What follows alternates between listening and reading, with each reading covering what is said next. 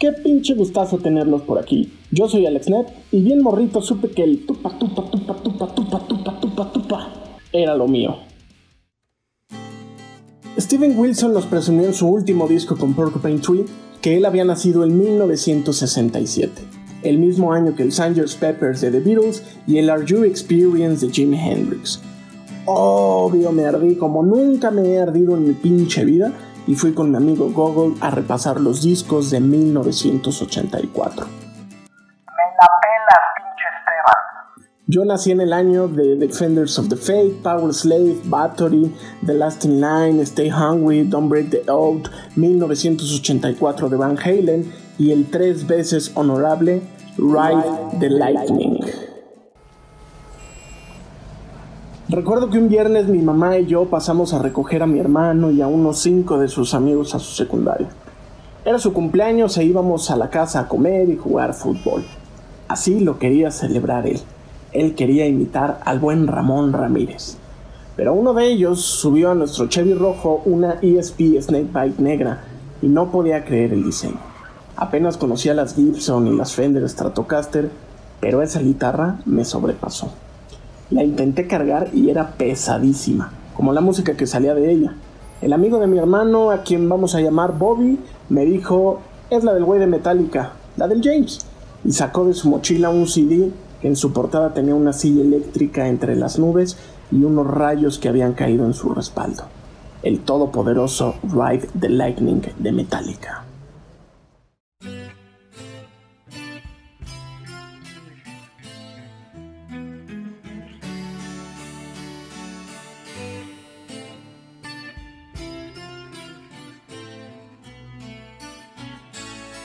El disco inicia con una intro acústica muy linda, muy agradable, y en cuanto menos te lo esperas, un sacrosanto putazo explota en tus bocinas. ¡A su pinche madre! Lo único que con mi pobre inglés sabía distinguir era el Enemy is near de un James Hetfield mega enojado con la vida y sentía el mismísimo Satanás en mi cuarto. Pero no lo quité pues estaba realmente sorprendido. Al minuto 2 con 55, absolutamente todo valió madres. Era la primera vez que escuchaba un doble bombo y solo quería más y más y más. Es un poder indescriptible. Hasta el día que muera recordaré a James Hetfield ganándose a sí mismo al repetir Fire, fire en los últimos segundos de la canción para dar pie a unos truenos que no hicieron otra cosa más que darle vida a la portada que minutos antes había visto.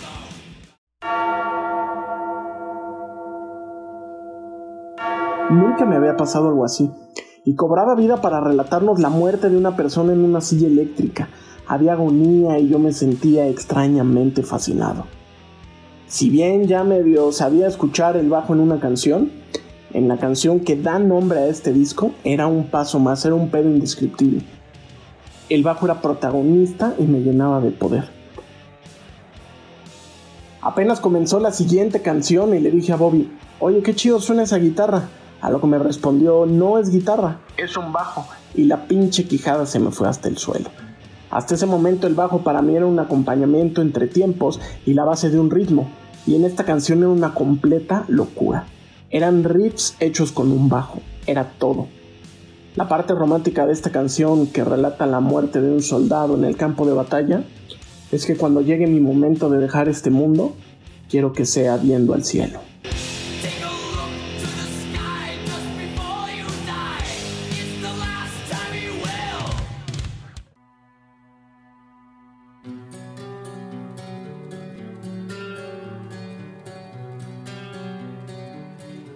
Los más true del mundo, los que desayunan cabra con sangre de bebé, se quejan, chillan y patalean porque Fade to Black es la primera balada de la banda.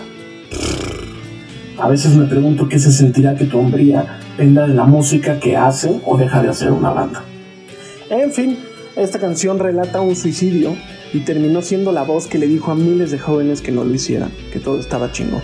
Y eso para mí es más valioso que pelear porque Metallica había perdido fuerza no pueden ver cómo estoy entrecomillando.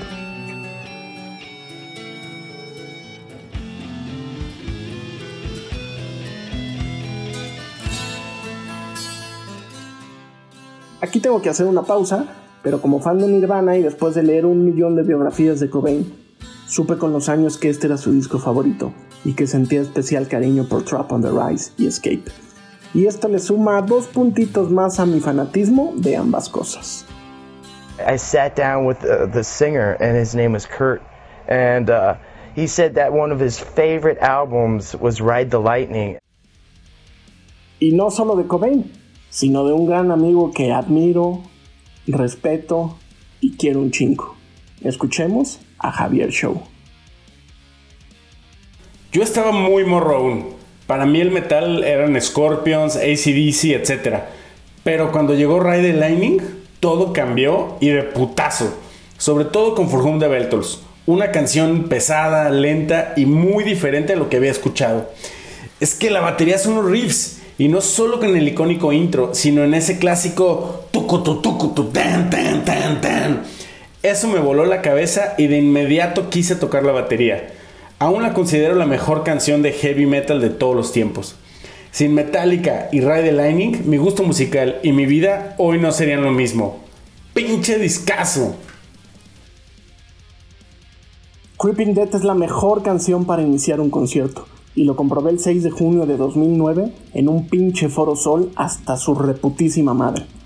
Lo que sucede cuando todos corean al unísono el die, die, die, die es el mejor antidepresivo de la historia. Y quien no esté de acuerdo, lo ve en el puente que conecta el Foro Sol con el Palacio de los Deportes para agarrarnos a vergazos con tentáculos Lovecraftianos. Perdón de antemano, pero voy a pronunciar mal el nombre de la siguiente canción. The Call of Cthulhu. The Call of Cthulhu. Es algo indescriptible. Según es un tema instrumental, pero estoy seguro que Cliff Burton hizo una interpretación con su bajo de los sonidos extraños del muerto de Cthulhu que espera soñando. Esos sonidos que logra el bajo son los de aquel ser primigenio que cuando el ciclo cósmico termine, saldrá de su letargo para gobernar la Tierra y destruir a todo el que no mencione las palabras.